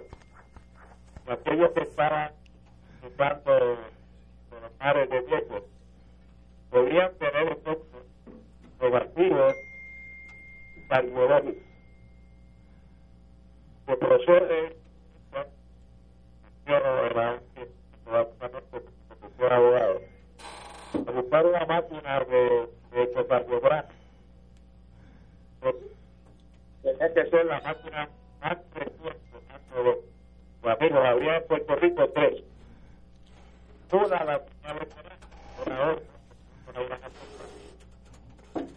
otra un hospital muy conocido en Puerto Rico una gestión cultural no permite que presten nada. Eh, vamos a generar la llamada desde acá, porque aparentemente estamos teniendo problemas con con el audio como está saliendo como está saliendo al aire y no queremos que se pierda eh, el, el, relato extraordinario que está haciendo Adolfo. Vamos a una pausa en lo que logramos la comunicación nuevamente con Adolfo con un mejor, una mejor calidad en el sonido y regresamos aquí a Fuego Cruzado.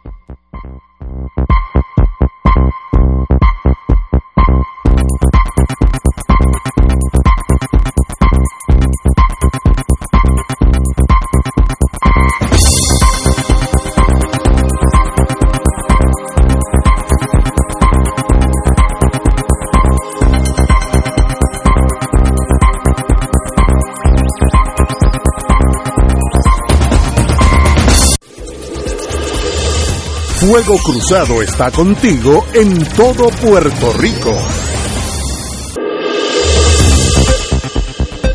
Y ahora continúa Fuego Cruzado.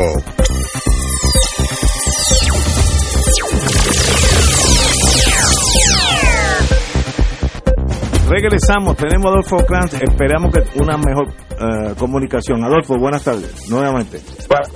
Saludos, amigos sé por dónde íbamos, pero estábamos hablando de Ajá, continuamos. De la, de la vibraacústica, con efectos detrimentales de los cañonazos, al multiplicarse geométricamente la, la vibración del agua.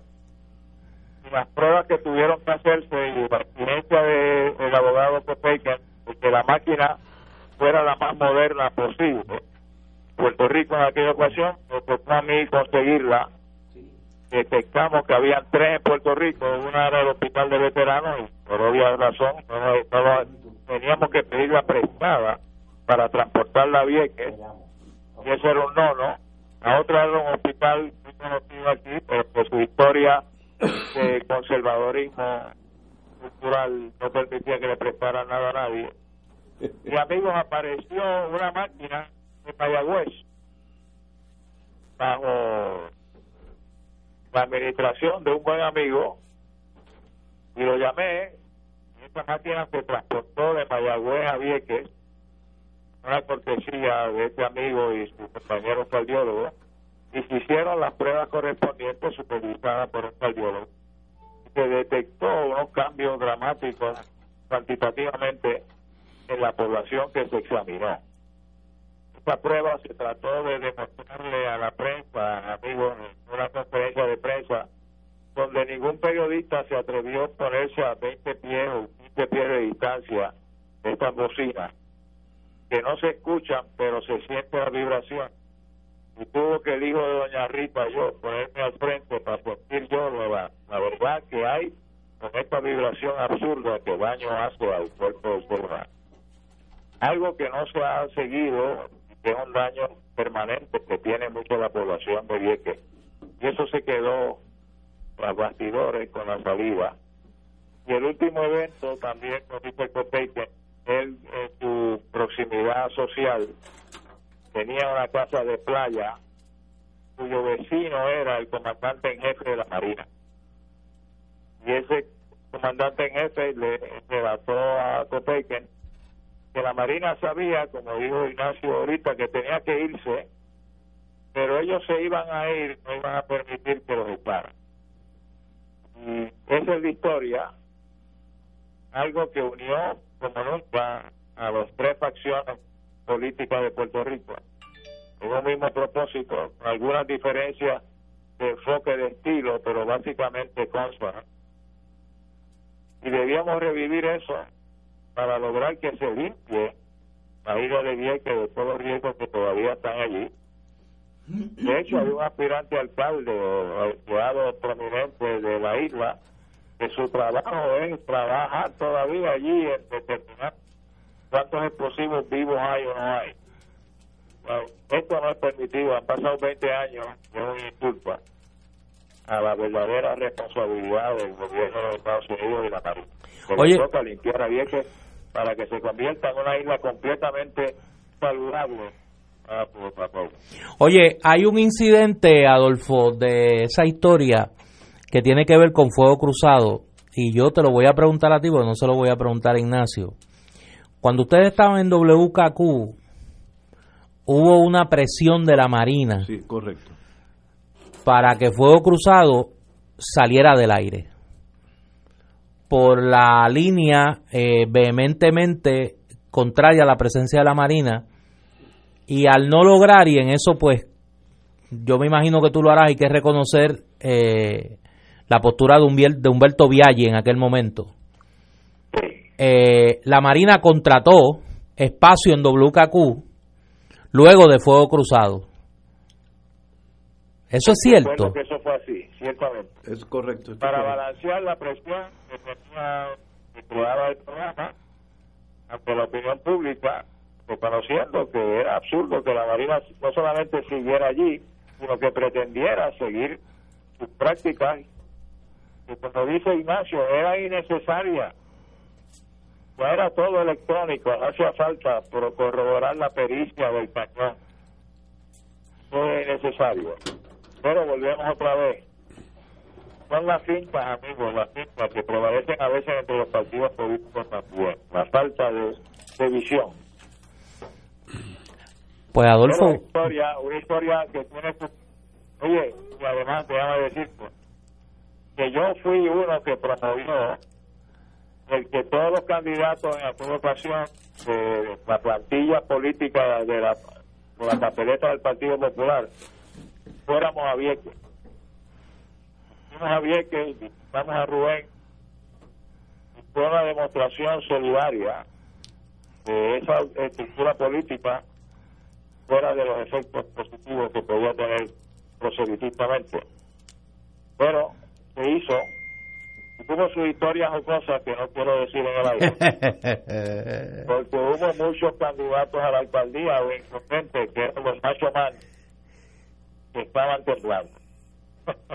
Yo conozco varios casos de eso. Adolfo, gracias por, por con tan poco con tan poco tiempo de, anticipación estar disponible. Un abrazo. ¿eh? Siempre, saludos. Gracias. Siempre, compañero, un placer. Igual a ustedes. Eh, yo creo que tú no te acordabas de eso de la Marina y Fuego Cruzado nos pusieron nos pusieron pretendieron sacar al programa del aire eh, eh, en aquel momento. Pero otra vez otro indicio de que no de que esto no fue un proceso de línea recta. No. Aquí hubo ambivalencias y dentro de la misma Marina habían visiones encontradas tanto estratégicas como tácticas como de cómo bregar con el, con el tema había también visiones distintas incluso en la Fiscalía Federal eh, de cómo bregar con algunos de estos asuntos. Otra vez, pero la gran lección... Esa yo no me acordaba y es importante señalarla. La Fiscalía Federal, Guillermo Gil, mm. en aquel momento, asumió una postura bastante atrevida pero tanto así, yo estuve envuelto en, ya están entrando en la etapa donde yo estuve envuelto, mm.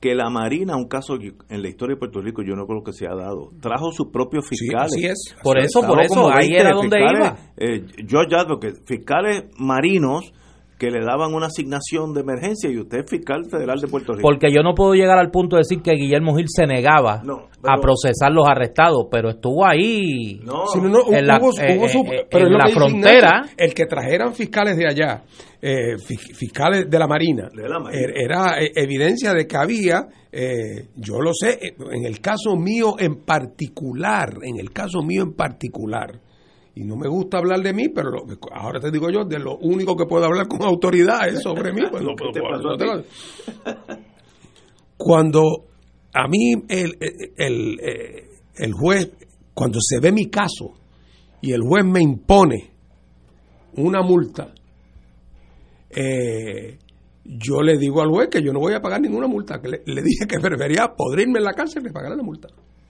Y entonces él inmediatamente desde el estrado ordena, es un acto francamente de, muy poca cultura jurídica, ordena que me encarcelen hasta que la pague, como si se tratara de un caso de, pago de alimentos de familia. Entonces yo, bueno, pues dije, bueno, pues hasta aquí. Llego, me trajo el barco y esa noche me fui, me fui para la me, me llevaron para la cárcel. Eh, y, ah, y, estuve allí hasta un par de días y de momento al segundo día de momento me llaman y me dicen que me tienen que soltar y que me tienen que soltar porque el juez ha cometido un error. Y el error que el juez ha cometido es que el juez tenía que en aquel momento esperar X número de horas y que si entonces yo no pagaba la multa en X número de tiempo, entonces empezar los procedimientos. Pero que no podía sencillamente meterme en la cárcel y decirle cosa que yo no sabía y que mi abogado, por instrucciones mías, no levantó defensa de clase alguna. Así es que es del mismo gobierno federal. Que dicen, vamos a corregir esto. Que alguien, algún fiscal motu propio o porque le dicen algo de arriba y dice, espérate, o sea, después que este juez haya sido muerto y enterrado, yo voy a seguir siendo fiscal y yo no voy a pagar las consecuencias de esto. Así que evidentemente confrontan al juez. Confrontan al juez. Y el juez no quería firmar la escarcelación porque decía que tenía que ir que para una boda. No quería firmarla. Y entonces por lo que tengo entendido, yo no estaba presente. Los fiscales dicen, tiene que firmar, está preso ilegalmente. Yo, yo vi Y entonces esa noche, para mi sorpresa, ya yo casi a punto de acostarme a dormir tranquilito, con mi mameluco, me llaman que me carcelan. ¿Por qué? Porque a mí me habían, a mí me habían enjuiciado primero porque el juez esperaba hacer de mí un caso ejemplar. Sí, sí, ¿Eh? hubo, hubo, un caso que yo creo que hay que hay que mm. recordar mm. de la juez Carmen Consuelo Vargas de Cerezo. muy bien. Que, que prácticamente, o sea, no quiso ver caso. Ella, no vio caso. ella no quiso ver caso de arrestado en Vieques. Se inhibió de todos los casos. Se inhibió de todos los casos. Yo tuve un caso que habla muy muy bien del fiscal Gil que era, yo estaba atendiendo un grupo... Para los que no lo conocen, el fiscal Guillermo Gil Bonar. Ex fiscal. Que era el fiscal federal en aquel, momento. Y era un fiscal muy agresivo, pero conocía el derecho. Y entre los que se gestaron en Vieques, en el grupo socialista donde estaba Carlos Guellizá y otros muchachos, pues ellos me contratan a mí por el parking, por el parking. Y yo voy para allá muy bien. Y había una niña que era menor de edad no tenía 18 años. Presa, literalmente presa. Y entonces la, me llega a mí la noticia, yo le digo a un fiscal que era de la Infantería Marina, me acuerdo como ahora, una persona muy noble, y mira, mira, mira, fiscal, aquí hay un problema, aquí está esta, esta muchacha que tiene 18, menos de 18, él dice, mire, preséntele eso al juez. Y digo, no, no, no, usted le responde al fiscal al fiscal de, Puerto Rico, en la jerarquía. Voy a hablar con el fiscal Gil. El fiscal dijo, buscó los marshals, busquen la niña esta, mire señorita, váyase para su casa. Y ahí se acabó. Eso lo hizo delante de mí y habla muy bien de él por un momento de tomar decisiones drásticas. El infantero de Marina lo hubiera hecho, pero el proceso es más lento, pasan dos días en lo que va el juez, hay una moción, entonces el juez él, va a ver esa moción el viernes que viene, y, era una niña, era una niña, y el fiscal dijo, la subió a la fiscalía con un alguacil, dijo, de aquí no va a la cárcel porque había un, un alguacil medio bruta que quería llevarla de nuevo a la, a la prisión y entonces soltarla. Dice, no, no, no, de aquí se va. Con todo y mameluco se fue para su casa. Bien hecho por el fiscal. Y es que había de todo, Ignacio. Mira, en el caso mío vuelvo otra vez porque es el único que conozco de primerísima mano. A mí después, un año después, me vinieron a buscar para la multa. Y me volvieron a llevar, y yo dije que no pagaba nada, y me volvieron a llevar a sala. Y esta vez me amenazaron con que me iban me iban a echar dos años de cárcel.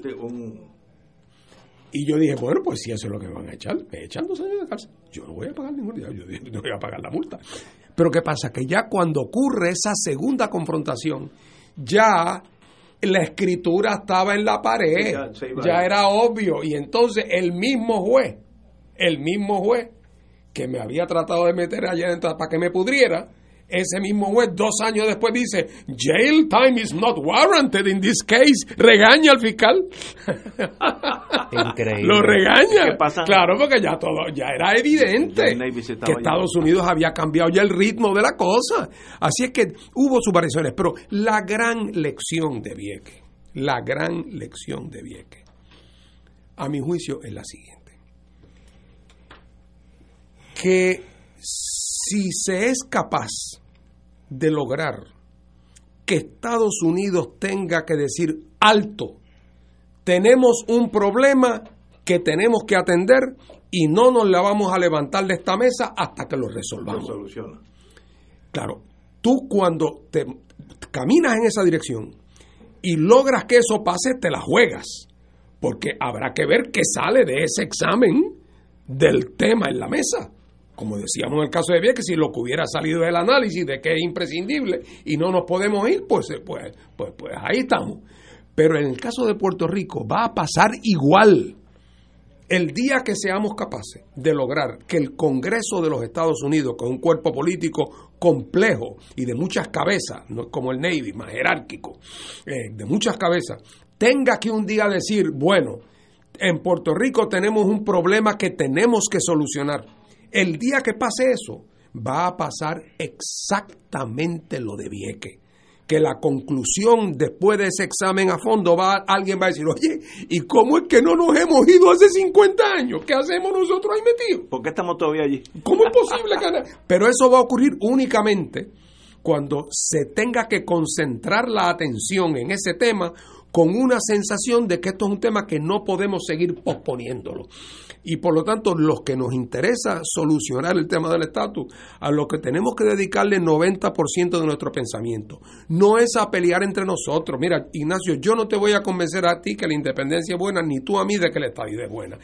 Así que por lo tanto no debemos perder entre tú y yo el tiempo porque llevamos 30 años discutiendo eso sin ninguna solución. En lo que sí podemos ponernos de acuerdo es en ver cómo logramos forzar al Congreso a que tengan ellos que poner su parte en este debate.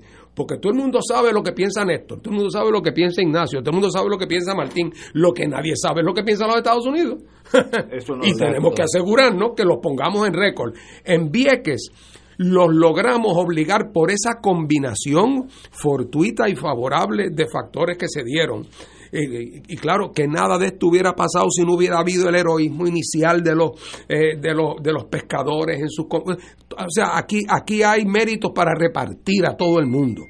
Pero si no llega a ser por esa conjunción de circunstancias, el gobernador que nos tocó en ese momento con sus particulares eh, eh, eh, motivaciones, el rol de los grupos de desobedientes civiles, la persistencia, la organización que tenía el PIB que le permitió hacer lo que hizo. Si hubiéramos sido meramente un grupo de voluntarios, sin una organización fuerte, no pudimos haber sostenido aquello por, un, por un año. la coalición del liderato religioso, el desprendimiento de la gente que apoyó la causa. Eh, sin esas cosas no se hubiera dado, pero tenemos que construir, tenemos que construir eh, esa voluntad conjunta porque funciona. Si logramos que los americanos se decidan a resolver el tema de Puerto Rico, ese día estaremos en camino a solucionarlo.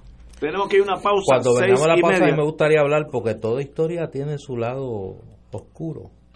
los que estaban a favor de que permaneciera la Marina aquí. Como yo le llamo. no decir los que entonces estuvieron a favor de que se fuera y ahora se arrepienten de haberlo promovido. También. Hay, hay muchos estadistas, lo digo porque me consta, que creen que fue un error porque de momento, eh, pero, pero es interesante porque cuando vino el apretón y donde el asunto se planteaba como el interés de Puerto Rico versus el interés de Estados Unidos, la inmensa mayoría de los puertorriqueños, aunque alguno fuera con las muelas de atrás y consciente de los riesgos, dijeron, no, yo me tengo que apuntar en el equipo mío. Eso, eso es lo importante de Viejo. Eso es. lo importante. Vamos a una pausa.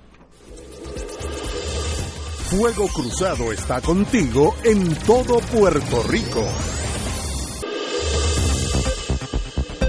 Y ahora continúa Fuego Cruzado.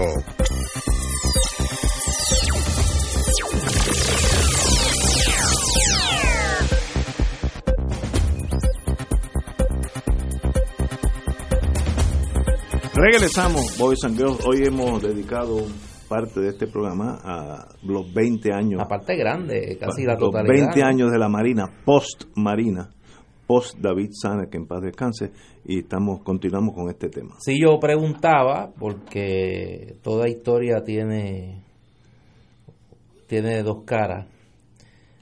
Eh, en ese proceso había una gente que favorecía la permanencia de la Marina en Puerto Rico, que se opusieron a, eh, a todo este movimiento que cabildearon en el Congreso para que no para que la Marina no se fuera, que hicieron campaña en el referéndum de Vieques para que la gente votara a favor de que la Marina permaneciera y yo creo que hay que recordarlo también. Eh, ahí estuvo gente como Carlos Romero Barceló. Doña Miriam. Doña Miriam Ramírez Ferrer.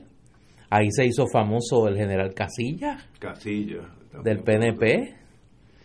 Wilfredo Blanco Pi. Y Guapa Radio. Guapa Radio se convirtió en el atalaya de la permanencia de los Esos casos que son no dejan de ser excepcionales, son una confirmación del argumento. Estos son gente que se dio cuenta, que saben su fuero interno, porque ninguno de esos es una persona, yo no conozco a, a, a Casilla, pero los otros ninguno es una persona, todos son personas inteligentes. Todos intuyen, aunque no dicen, que la relación de Estados Unidos con Puerto Rico ha estado siempre basada, de parte de, ellos, en, el, en los intereses concretos y objetivos de Estados Unidos en Puerto Rico, y que el día que esos intereses objetivos no existan, el desinterés de Estados Unidos es lo que va a prevalecer, y por lo tanto, la idea de que la Marina se fuera, particularmente que se fuera empujada por el pueblo, ellos lo veían como el anticipo, el anticipo de los Estados Unidos empaquetando sus bártulos eh, y yéndose. Eh, y en vez de darse cuenta que esa es la ruta inevitable de nuestra historia, les entró pánico y el pánico se manifestó en, en los argumentos que utilizaban. Unos pues acusaban de comunistas, otros ah, decían que Puerto Rico se empobrecería, o sea, todos los posibles argumentos del mundo, pero lo que estaba en el fondo era el reconocimiento político de la implicación de esa decisión para nuestro futuro. Mr. Blue, ¿te acuerdas? Blue. Había unos, sí, pero, había pero no pasaban de 15 personas. Yo creo que el, la, aquella marcha que yo estuve en ella, que fue una marcha, yo creo que la marcha más grande que en la historia de Puerto Rico. Allí había de todos los colores, religiones, todo.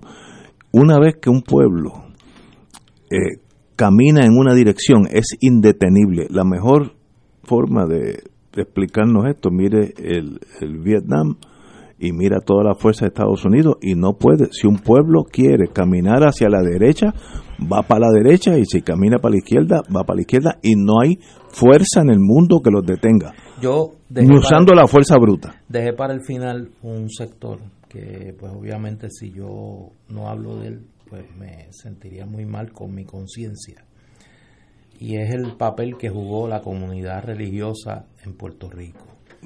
Fue bien importante, bien importante. Ese amplio sector de la comunidad religiosa en Puerto Rico.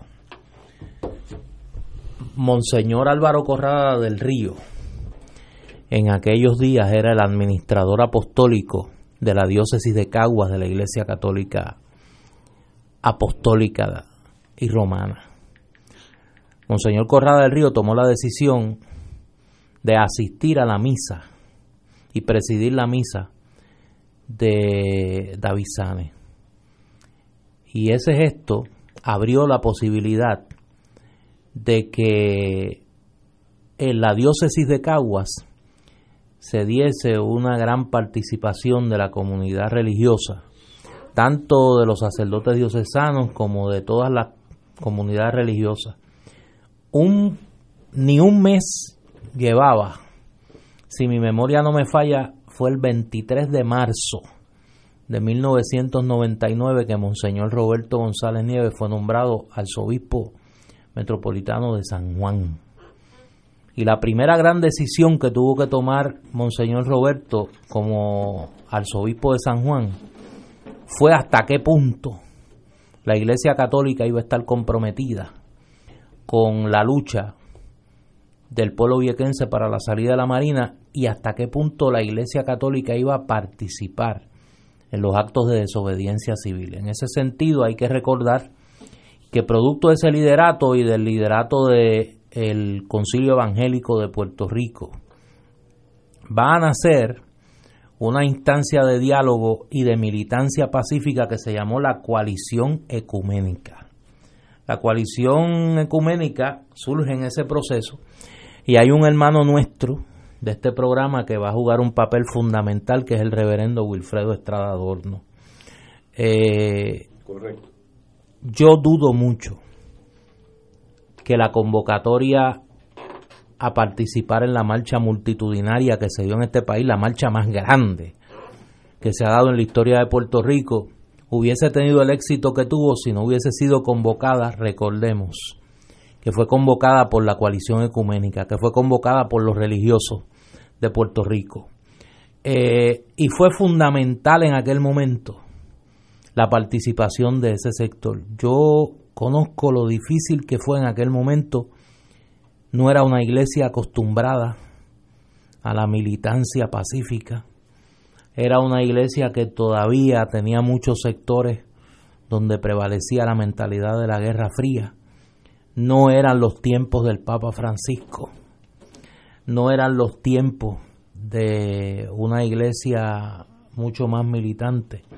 Y eso abrió para la iglesia, en la amplia definición de ese término, para toda la comunidad cristiana en Puerto Rico, una nueva manera de ver y actuar en la sociedad eh, puertorriqueña, producto de un juicio moral, de un juicio moral sobre lo que implicaba los bombardeos en Vieques y lo que implicaba para el daño ambiental, físico, psicológico y, por qué no decirlo, político al pueblo de Puerto Rico.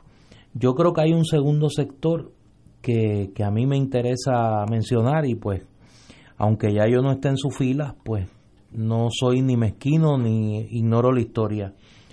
Los alcaldes del Partido Popular en eso fueron fundamentales para que el Partido Popular eh, estuviese del lado correcto de la historia. Y pues tengo que recordar aquí a dos de ellos, a José Aponte de la Torre, que organizó un campamento en la isla municipio de Vieques, y Rafael Churumba Cordero, que cumplió cárcel por eh, hacer desobediencia civil en un momento en que su salud estaba muy afectada, que es algo que pues muy poca gente conoce.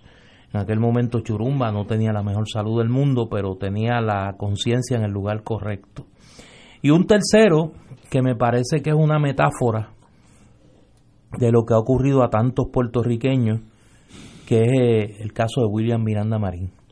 William Miranda Marín comienza esa lucha favoreciendo la presencia de la Marina en Vieques. Al principio. Eh, y ese proceso me consta que fue fundamental para la descolonización emocional de William Miranda Marín. El general de la Guardia Nacional se fue transformando en un ser humano muy distinto, demostrando que pues hay espacio siempre para crecer. Y en ese sentido, pues quería recordar esos dos extremos porque me parece que son importantes a la hora de hacer esa historia de lo que pasó. Y claro, los que estuvieron en primera línea en esa historia, los pescadores de Vieques.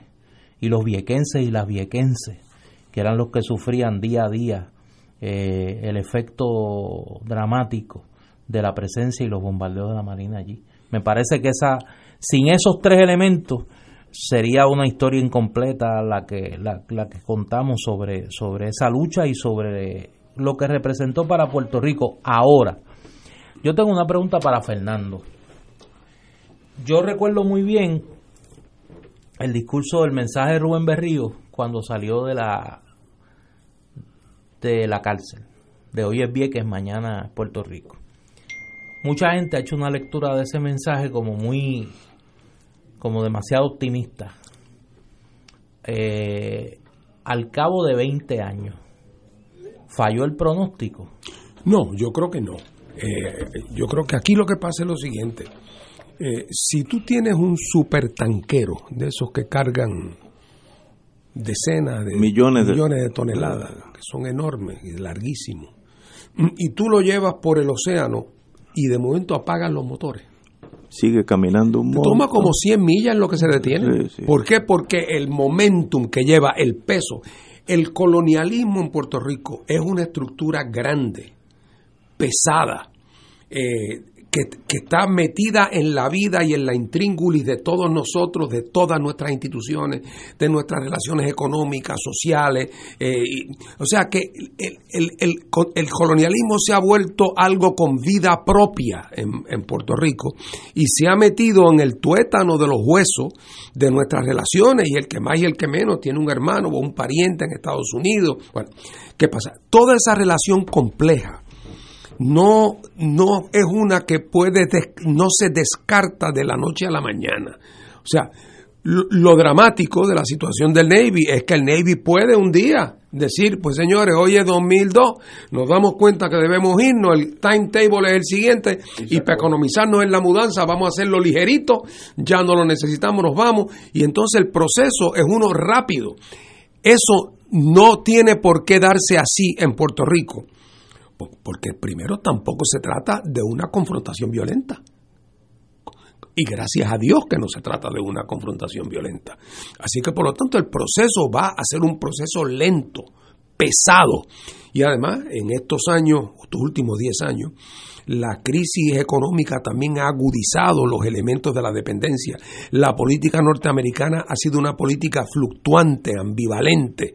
Eh, o sea, Puerto Rico, la nueva realidad de Puerto Rico se viene gestando y todavía no toma una forma política plena, pero la va a tomar. Lo que no va a dar, lo que no va a dar es vuelta atrás. Eh, lo que va a dar es vuelta atrás y pensar que el, que el que pensaba que este acomodo abriría las puertas a que la estadidad se volviera atractiva, pues resultó que eso, que siempre a mi juicio fue una ilusión, ahora queda revelado como tal. Ahora, ¿cómo pasamos del punto donde estamos al punto donde queremos ir y a donde llegaremos? Va a depender de 1500 factores, pero el nudo gordiano que se partió, que se rompió, con la salida de la Marina, me parece a mí que lo veremos en la historia de Puerto Rico como un hito fundamental eh, en la historia de, de, nuestro país. Eso no quiere decir que yo diga, bueno, pues vamos a sentarnos tranquilos en el balcón, pongamos los pies en la baranda, que tarde o temprano la historia nos traerá nuestra plenitud de libertad. No, eso va a ser un proceso complicado o complejo, que va a haber que lucharlo y que pelearlo día a día, y que tendremos que poner todo nuestro esfuerzo en tratar de que los americanos eh, tengan que hacer su parte en este, en este proceso, pero somos nosotros los llamados a llamarles la atención porque ellos no van a hacerlo espontáneamente. Ellos tienen su plato lleno con mil otras cosas que atender.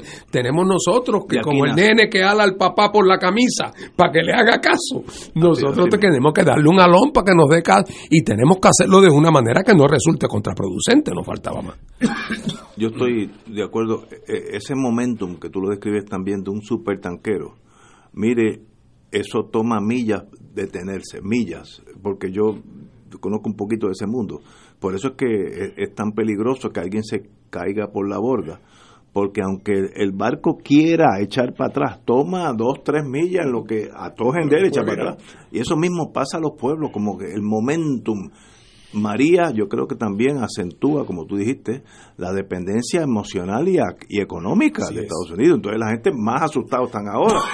A la misma gente le pasan dos cosas. Le aumenta la dependencia, pero también le aumenta la rabia y el resentimiento. También. Es, un, cóctel, Pero no, eso es parte del proceso. Eh, yo, yo, tenemos que vamos a una pausa, pero yo tengo algo que decir sobre lo último de Vieques.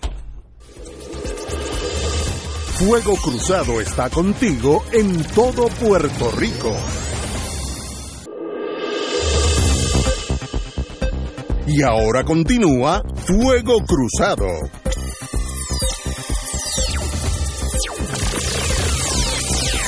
Regresamos a Fuego Cruzado. Oye, eh, un olvido para mí imperdonable, que, que ahorita al hacer el recuento dejé a alguien afuera, que yo creo que también en su día hay que ver que qué metamorfosis produjo en ella el proceso de Vieques, y es Norma Bulgo. Norma Bulgo era secretaria de Estado y presidenta de la Junta de Planificación en aquel momento y fue la presidenta del comité que nombró el gobernador Roselló sobre el tema de Vieques, un comité amplio que ella manejó muy bien y que luego puso la acción donde puso la palabra y realizó desobediencia civil y estuvo presa por la causa por la causa de Vieques se ganó, recordábamos aquí fuera del aire, un desacato del juez Héctor Lafite porque le dijo le, contestó le, dijo varias verdades, ¿no? que se las merecía muy bien. Añado yo. La sentencia fue por 30 días, ella le contesta, no me acuerdo, yo estaba allí, pero no me acuerdo ahora lo que le dijo. Ah, pues por eso también 30 más. Y se chupó 60, días de cárcel por, por la causa de Vieques. Oye, y alguien que no hemos hablado de él, que demostró una claridad eh, como poco. George W. Bush, el presidente. que cuando le preguntaron del tema de Vieques en Estocolmo, digo, mire, esa gente son amigos de nosotros, eh, son gente bien buena, pero no nos quieren, son nuestros vecinos y amigos, pero no nos quieren allí. Así fue. Hay que irse eso, eso corrió el mundo entero, porque fue prime time en televisión mundial. Esas contestaciones no son improvisadas. No, no, no, no, no, no. Eso no es que lo No, no, no, no, no. En la lista, en la lista que en el librito que lleva debajo del brazo están todos los Pero podía revertir la política de Clinton y no lo hizo. Pero es que otra vez su secretario de defensa era el que hizo el estudio de, cuán obsoleta ya era ese tipo de maniobra. con, eh, ¿Cómo se llamaba el secretario?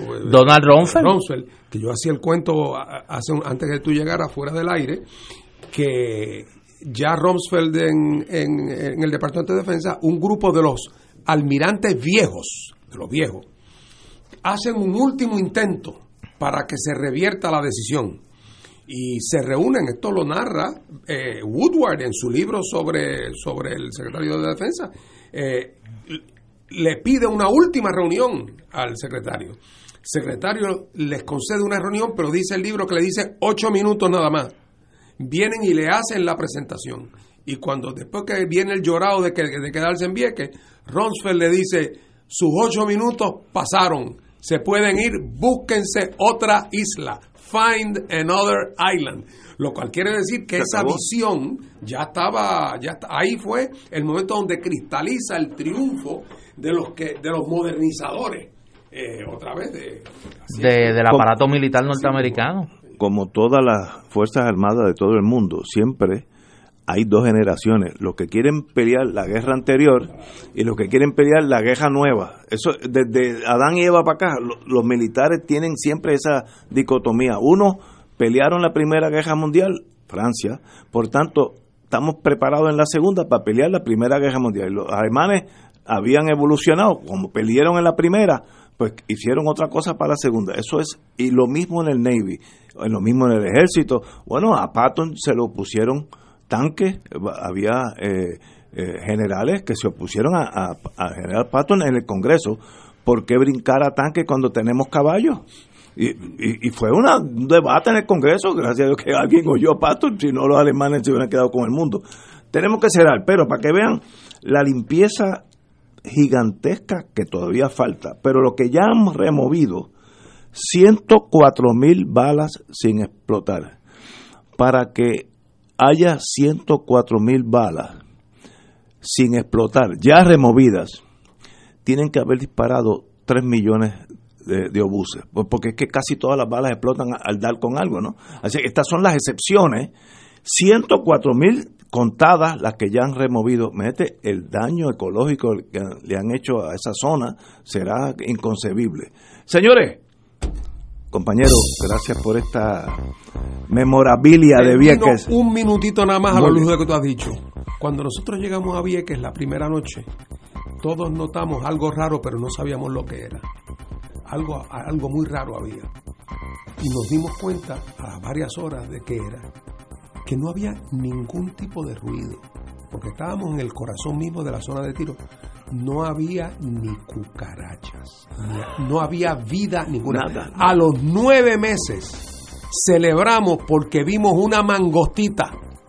Una mangostita corriendo así como por las matas empezó poco a poco a, volver la vida, pero cuando llegó no había ni cucaracha, ni lagartijo, nada, no había vida. Bueno, señores, será mañana otro día, mañana hasta las 17 horas.